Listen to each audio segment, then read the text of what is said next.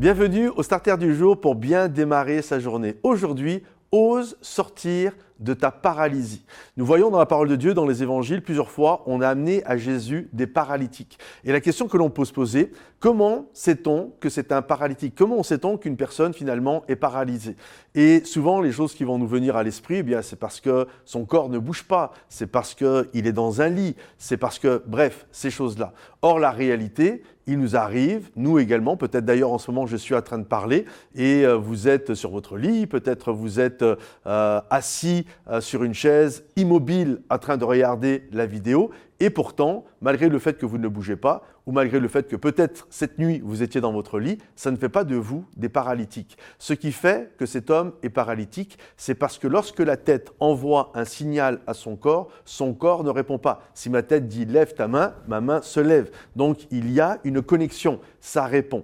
Et je crois de la même manière, parfois dans nos vies, il y a aussi des paralysies. C'est-à-dire que notre tête envoie un signal à notre corps et plutôt que de répondre, notre corps ne répond pas. Demain matin, ta tête envoie un signal à ton corps, on se lève 5 heures, 6 heures, 7 heures du matin, peu importe, et on va prendre un temps avec Dieu, c'est important, avant de partir au travail. Et le lendemain matin, quand le réveil sonne, bip, bip, lève-toi, ton corps dit, je bouge pas du lit. Et voyez ça, le corps a envoyé un signal, mais le corps n'a pas voulu bouger. Combien de fois on a fait des vœux à Dieu? Combien de fois on, et on les a pas tenus? Notre corps ne s'est pas mis en mouvement. J'irai, je ferai ceci, j'irai là-bas euh, pour toi, etc. Et au moment de le faire, le corps ne s'est pas mis en route. Combien de fois on a fait des promesses à notre épouse? Euh, Je vais prendre du temps pour toi. Euh, on va aller là-bas. Je vais t'amener au restaurant. On va aller se balader tous les soirs, etc. Mais au moment de le faire, bing, le corps ne s'est pas mis en route. Combien de fois on a fait des promesses à nos enfants? Je vais aller jouer foot avec toi, je vais venir te voir à ta sortie, etc., etc.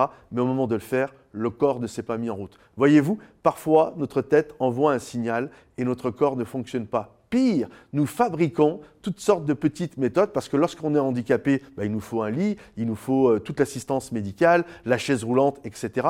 Donc quand il y a des paralysies en nous, on va compenser ça par nos petites chaises roulantes, par nos lits à nous euh, psychologiques, des méthodes pour ne pas justement que les autres s'en aperçoivent et que je puisse continuer de vivre ma vie comme, euh, euh, j'aimerais la vivre, mais même si c'est des leurres et des faux semblants.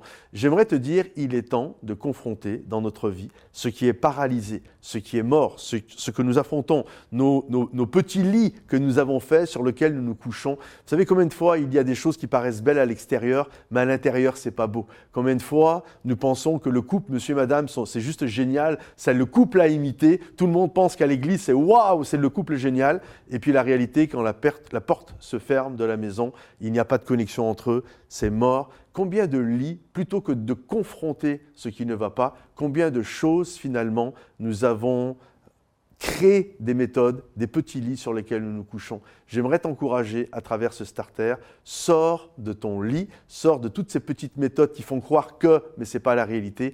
Il est temps d'affronter, il est temps de confronter les choses qui sont mortes, les choses qui sont paralysées dans ta vie, afin que tu puisses te lever et marcher comme le Seigneur le désire et l'entend pour ta vie.